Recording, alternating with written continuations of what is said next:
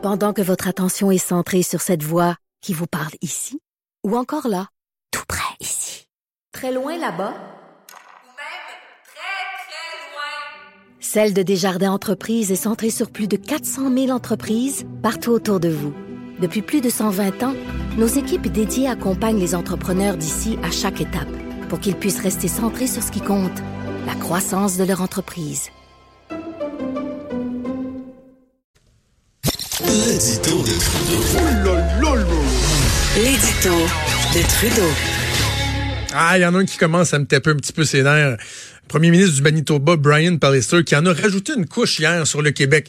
Et c'est drôle parce que ça survient au moment où, finalement, devant les tribunaux, devant la Cour d'appel, pour la deuxième fois, déjà, le gouvernement du Québec a gagné une manche concernant l'application de la loi 21. Je suis pas en train de dire que le dossier est réglé, que c'est terminé, ça va cheminer, ça va aller jusqu'en Cour suprême, mais concernant les faits, les, gens qui voulaient faire suspendre l'application de cette loi-là, qui voulaient, dans le fond, qu'on vienne euh, retirer les pouvoirs de la clause dérogatoire, ben, finalement, ils ont perdu hier une décision de la Cour d'appel malgré le billet de la juge en chef, décision à deux juges contre un, qui a dit oui, non, cette loi-là, euh, elle doit demeurer en place.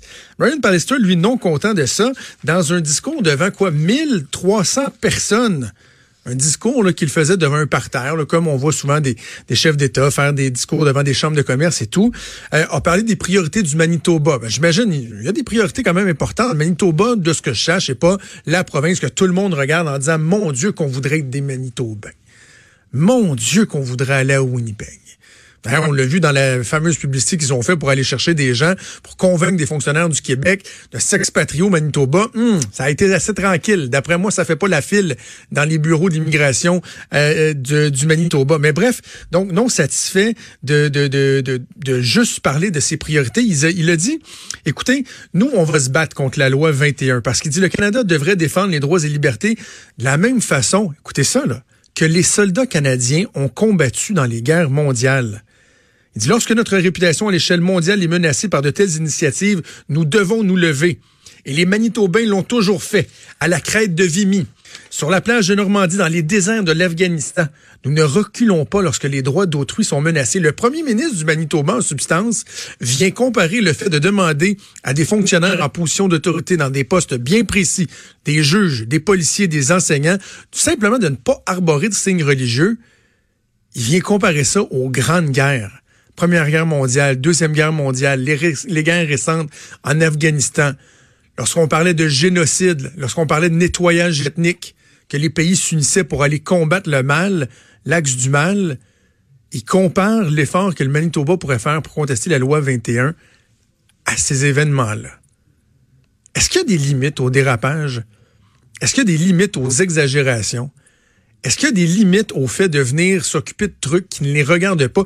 Et là, encore, il va encore plus loin, M. Palester. Il dit, nous, on va vouloir se faire entendre dans la contestation judiciaire qui probablement va se rendre jusqu'en Cour suprême du Canada. Et il dit, c'est très probable qu'on va le faire. Et je le cite encore, mais nous attendrons de voir ce que font nos partenaires alors que nous essayons de coordonner les efforts afin de construire une opposition à ce projet de loi mal avisé. Ce que M. Pallister est en train de nous dire, dans le fond, c'est qu'ils vont se concerter. Les autres provinces, là, les premiers ministres des autres provinces vont se concerter pour essayer de faire front commun contre le Québec. Je vous le dis, M. Pallister, là. premièrement, on va vous le dire ben, une, une, autre fois, mind your own hmm, business, mêlez-vous donc de vos affaires. Le Québec a le droit de, de mettre de l'avant les lois qu'il juge être les meilleures pour lui, a le droit de faire respecter son identité tout en reconnaissant l'importance, l'apport, par exemple, des autres communautés culturelles. Là. Interculturalisme, Monsieur Perlister. C'est pas d'être fermé aux autres. C'est juste de reconnaître que nous, au Québec, on a des valeurs qui sont communes, qu'on est ouvert aux autres valeurs, mais qu'on veut quand même qu'il y ait une base, une base que l'on partage ensemble. Parmi celles-ci, la laïcité et le fait que certaines personnes en position d'autorité ne devraient simplement pas arborer de signes religieux. Continuez comme ça à nous chercher. Sincèrement, continuez. Vous allez voir, vous courez après le trouble et éventuellement, le trouble, vous allez le trouver. Franchement.